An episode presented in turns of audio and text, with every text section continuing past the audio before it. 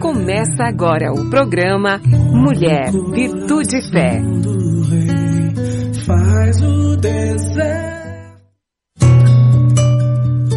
Olá, queridos. Olá, queridas. Sejam muito bem-vindos à nossa programação. Muito obrigada por você desejar estar conosco. Então, a minha oração é que durante este período que nós vamos passar juntos, eu e você, nós sejamos tremendamente abençoados por aqueles que nos criou e que nos ama. O título da nossa reflexão hoje é Onde está Deus quando chega a dor? Né? Este, na verdade, este é, é título de livro, um livro do Filipiense. Esse livro foi uma edição revisada de um, de um outro livro que ele fez com o mesmo tema chamado Onde está Deus quando nós sofremos? Eu não vou falar especificamente sobre esses livros, mas sim sobre o tema que eles abordam, né? Que talvez seja a questão mais inquietante para todos nós cristãos, né? É, onde é que Deus está quando a gente está sofrendo, quando a dor chega. Mas também, para quem não é cristão, para aqueles que não vivem no mundo cristão, esta é uma justificativa para isso. Eu trouxe para vocês algumas respostas que foram dadas por universitários quando foi perguntado para eles por que eles não, não eram cristãos e por que, que eles não acreditavam no cristianismo. Eu trouxe três respostas para ilustrar, ilustrar. Um deles disse assim, eu não posso acreditar num Deus que permitiu o holocausto e Auschwitz. O outro disse, a minha irmã, adolescente, ainda de 12 anos, morreu de leucemia, apesar da igreja ter orado por ela incessantemente. Outro disse assim, eu não acredito num Deus que permite que um terço da humanidade passe fome. E por aí vai as respostas. O certo é que o ser humano não aceita a dor, ele não trabalha bem com a dor. Filósofos nunca conseguiram tratar efetivamente deste assunto. O problema da dor é in, e interpretar essa dor ainda é um profundo mistério.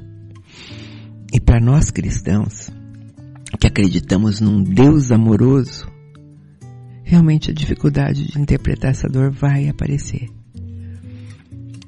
É, neste livro do Jansen, ele fala muito de um médico, que é um dos mentores dele, um médico que passou uma temporada entre os leprosos. Ele foi lá intencionalmente para entender o sofrimento humano. Né? E entre os leprosos, ele constatou, né, o óbvio, alguma coisa que, por exemplo, um leproso não sente dor física nenhuma, nenhuma. Essa é a marca da lepra. Ela não dói. E ironicamente ele percebeu que todos aqueles leprosos gostariam de sentir dor, né? Quando a gente fala a palavra lepra, a nossa mente é, traz imagens que a gente vê em filmes, em documentários. Eu não sei se você algum dia teve contato com um leproso, mas traz na nossa mente imagens de pessoas com as extremidades do corpo, pés, mãos, todos necrosados, né? O corpo marcado com manchas. É uma doença das mais antigas e das mais cruéis. Durante muitos séculos, um portador de lepra que saísse de casa ele tinha que gritar imundo, imundo, quando as pessoas se aproximavam dele. Mas a lepra, ela age como um anestésico. Ela adormece as células de dor dessas extremidades. Então a pergunta é, por que que uma doença que nem provoca dor tornou-se tão horrível e tão temida? É, e, e, e foi justamente por isso por causa da destruição dos tecidos por conta da ausência de dor. Esse médico diz que num leprosário lá na África, alguns pacientes acordavam sem os dedos. né? Sem os dedos do pé, sem os dedos na mão. E, e, e pensava-se que a doença que estava agindo era grande responsável por isso. E acabaram descobrindo que nesse leprosário havia ratos. E esses ratos à noite entravam, comiam as extremidades dos dedos e a pessoa não sentia. Na verdade, aquele médico narrou histórias de horrores daquele leprosário. Então, ali, a dor representava uma grande dádiva de Deus. São narrativas fortes que aconteceram no século passado, num tempo realmente de ignorância, que hoje, grande parte de tudo isso foi corrigido. Mas para esse médico, menos a visão que ele adquiriu sobre a dor. Na, na vida cristã existe uma teologia da prosperidade, onde Jesus é oferecido para as pessoas como solução para todos os problemas. E quando ele é oferecido dessa maneira, e aparece o problema da dor, do sofrimento. Isso intrigava até aqueles que seguiam a Jesus. Eu vou ler o texto bíblico para você. Lucas 13, começando no 1, diz assim: Naquela mesma ocasião, chegando alguns, falavam a Jesus a respeito dos galileus, cujo sangue Pilatos misturara com o sacrifício que os mesmos realizavam. E ele, porém, lhes disse, vocês pensam que esses galileus eram mais pecadores do que outros galileus por terem padecido essas coisas? Não eram. E eu vou-lo afirmo, se porém não vos arrependerdes, todos igualmente perecereis. Jesus estava dizendo assim, um homem ele não sofre, ele não é castigado pelas ações que ele faz. Não é? Não é aquilo que ele faz ou deixa de fazer que determina a tragédia na vida dele. A palavra de Deus diz claramente que no mundo nós teremos aflições. E ainda manda a gente ter bom ânimo. A dor e o sofrimento são problemas humanos, não são problemas filosóficos e nem abstratos. Existem muitos cristãos que passaram por um, um deserto, um vale, como eles chamam, muito grande, sofreram a vida inteira. Cristãos que não foram curados, apesar das súplicas, apesar de crer, e que acabaram é, morrendo hum, de forma que deixa perplexo.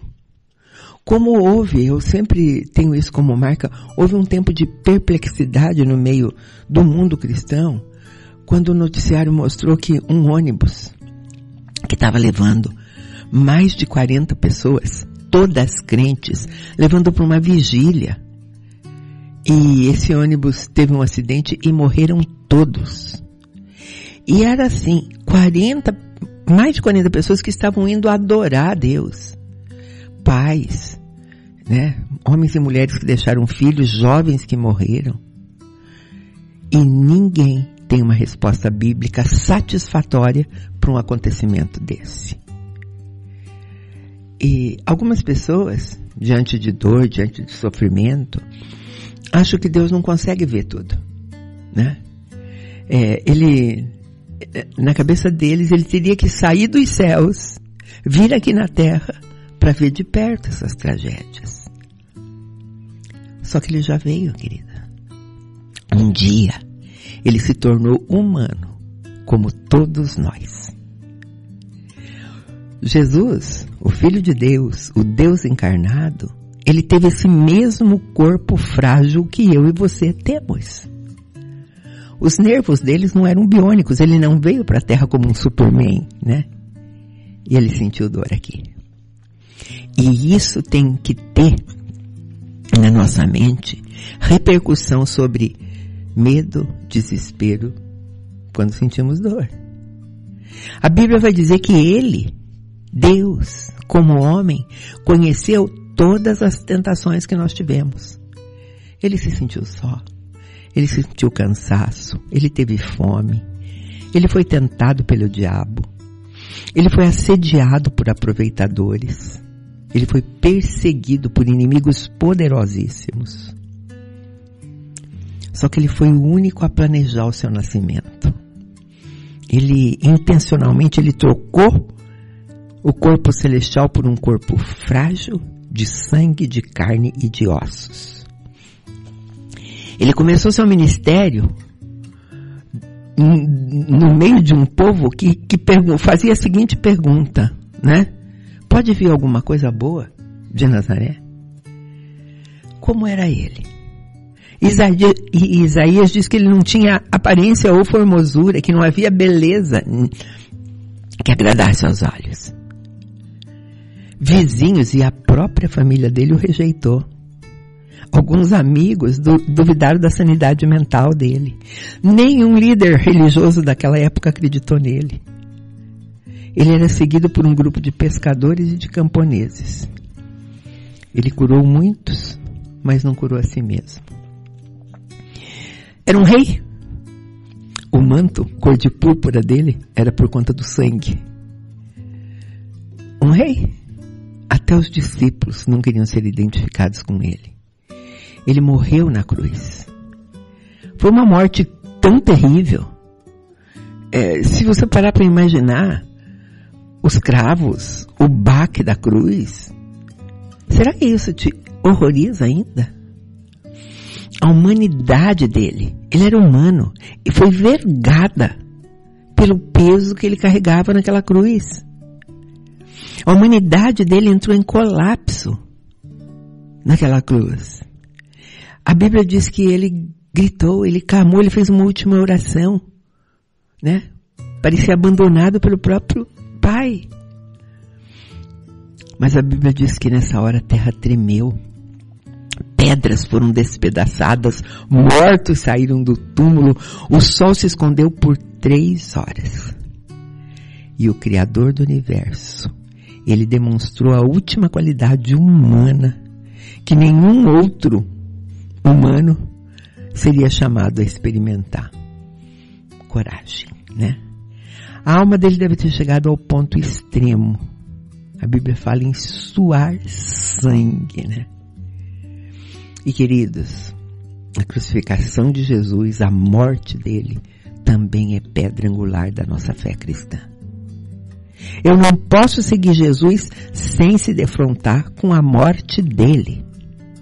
E a pergunta é: que consolo para o problema da dor e do sofrimento pode vir de uma religião baseada num acontecimento como a crucificação? porque foi na cruz que o próprio Deus sucumbiu à dor. E é por conta disso que nós não estamos abandonados, né? Porque Ele esteve aqui entre nós e entende perfeitamente de dor. Ele morreu de dor. Ele se importa sim com todo o sofrimento do mundo. Quando alguém faz essa pergunta, dizendo como é, que bondade pode haver num Deus que permite esse sofrimento? Mais alto do que essa pergunta, vem a resposta do próprio Deus. Eu amo tanto que eu dou a vida, dou a vida do meu filho por eles. É João 3,16. Porque Deus amou o mundo de tal maneira que deu o seu filho unigênito para que todo que nele crê não pereça, mas tenha vida eterna.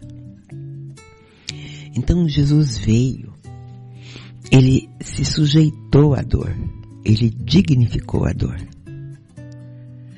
De todas as formas de vida que ele podia ter escolhido para vir para cá, ele escolheu, ele optou por uma vida de sofrimento. Então, queridos, sofrimento e dor não pode significar nunca que Deus se esqueceu de nós ou nos deixou sós. Então, por isso que a gente tem que entender alguns textos na Bíblia, na Bíblia, né? Nós temos que ser participantes disso. 1 Pedro 2:21 diz assim: Porque para isso fostes chamados, porquanto também Cristo padeceu por vós, deixando-vos exemplo para que sigais as suas pisadas. 2 Timóteo 2,3 diz assim, sofre comigo como um bom soldado de Cristo Jesus. 1 Pedro 4,13 diz, regozijai-vos por seres participantes das aflições de Cristo, para que também na revelação da, da sua glória vos regozijeis e exulteis. 1 Pedro 5,9 diz assim, ao qual resistis firmes na fé, sabendo que os mesmos sofrimentos estão se cumprindo entre os vossos irmãos no mundo. Sabe, queridos, o resultado prático dessa identificação com os sofrimentos de Cristo, que está espalhada por toda a Bíblia, é que eu e você, nós nos tornamos mais fortes quando nós compreendemos que Deus, sofrendo tudo isso, passando por tudo que ele passou, ele compreende a nossa humanidade. Dessa maneira a gente pode se sentir mais, senti-lo mais próximo de nós, né? A gente pode sentir a obra da cruz. Depois que ele estava ressuscitado, Jesus, depois de ressurrecto, ele apareceu aos discípulos e disse para os discípulos assim, vede as minhas mãos. Ressuscitado, né, com o corpo em glória, ainda assim ele quis permanecer como lembrança eterna o que ele tinha sofrido. Por isso que ele diz, vede as minhas mãos. Pode não ser a resposta desejada.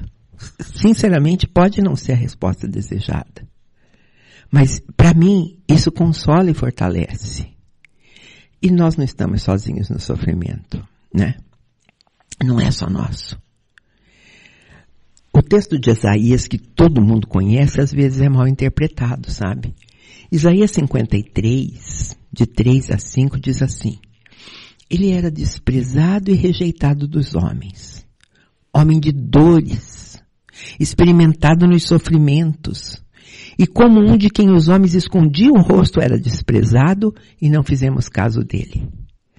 Verdadeiramente ele tomou sobre si as nossas enfermidades, carregou as nossas dores e nós o reputávamos por aflito, ferido de Deus e oprimido. Mas ele foi ferido por causa das nossas transgressões esmagado por conta das nossas iniquidades.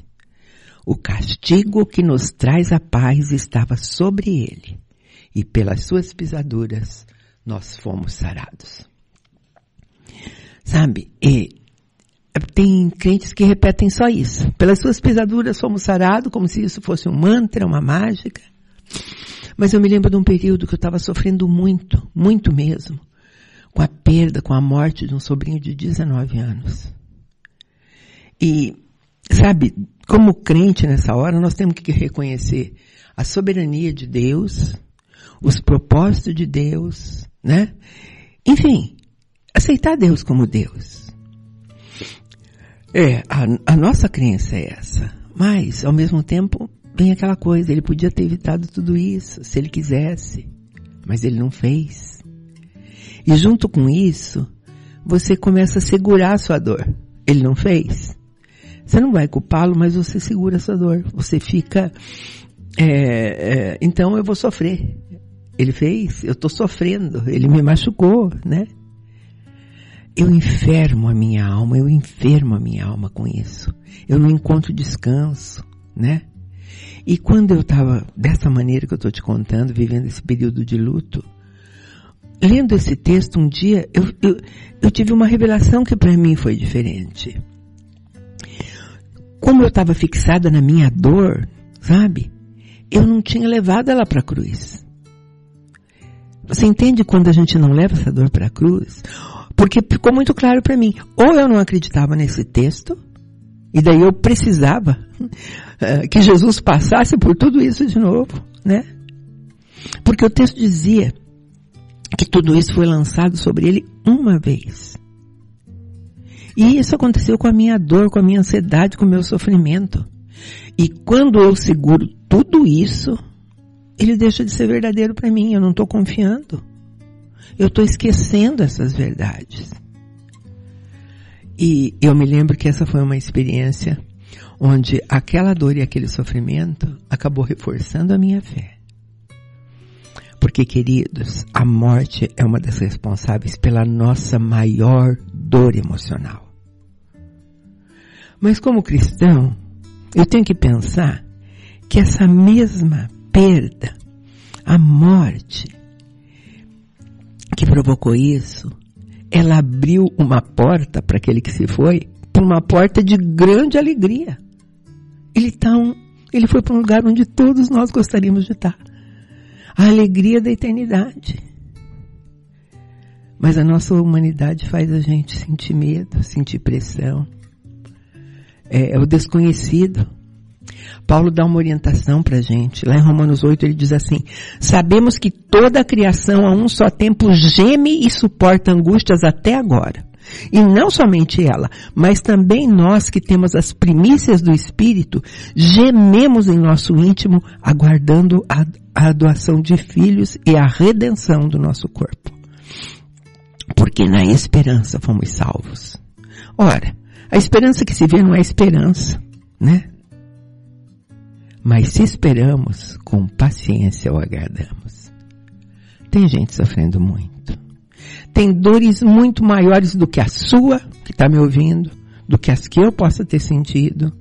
E algumas dores excedem o nosso entendimento também. O problema da dor, ele não terá solução definitiva até que Deus recrie esta terra. Essa deve ser a nossa esperança. Eu tenho que lembrar que quando eu estou sofrendo, Ele está ao meu lado. Ele está comigo. E o sofrimento, ele traz alguns benefícios. O maior sofredor da Bíblia, que é Jó, ensina isso. Faz com que ele ensina que a gente conhece Deus melhor no sofrimento. E Paulo diz que essa leve tribulação, o que nós estamos passando aqui, vai ter um peso eterno de glória para coisa eterna. A humanidade corrompeu esse mundo. Mas Jesus mandou o filho dele para trazer um reino para todos os sofridos. E, e, quando ele veio, ele deixou um espírito dentro de nós para nos ajudar. É, existe uma promessa que um dia essa dor deixará de existir.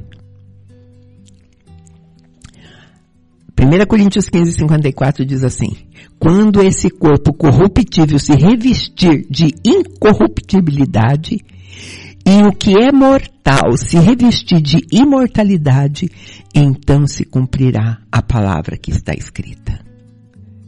Tragada foi a morte pela vitória. Dorothy Sowers diz assim: Seja qual for o motivo pelo qual Deus resolveu fazer o homem como ele é, limitado, sofredor, sujeito à tristeza, à morte, ele teve a coragem e a honestidade de tornar-se também um homem. Seja qual for o seu plano para sua criação, ele cumpriu as próprias regras e foi justo. Nada exigirá do homem que ele não tenha exigido de si mesmo. Ele próprio sofreu toda a gama de experiência humana. Desde as irritações dentro da família, falta de dinheiro, até os piores horrores da humilhação, da derrota, do desespero e da morte. Quando ele foi homem, ele agiu como homem. Ele nasceu na pobreza e morreu na desgraça. E achou que tudo isso valeu a pena. Deus te abençoe, querido.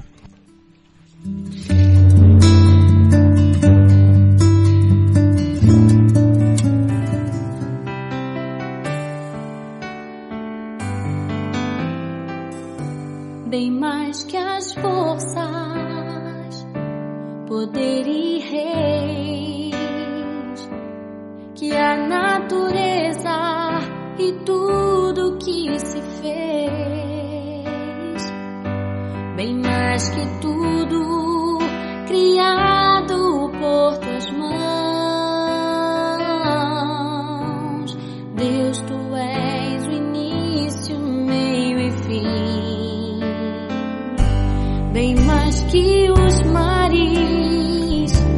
bem mais que o sol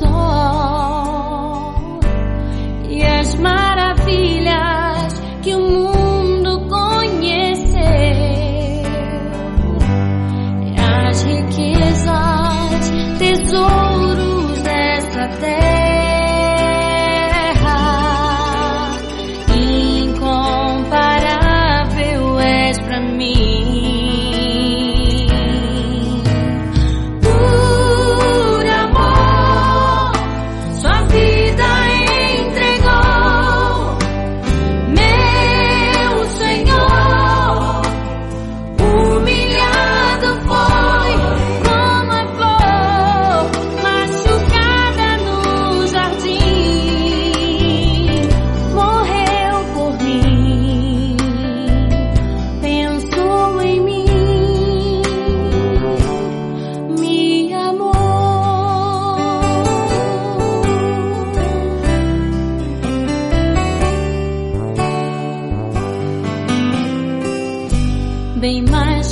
Forças, poder e reis, que a natureza e tudo que se fez, bem mais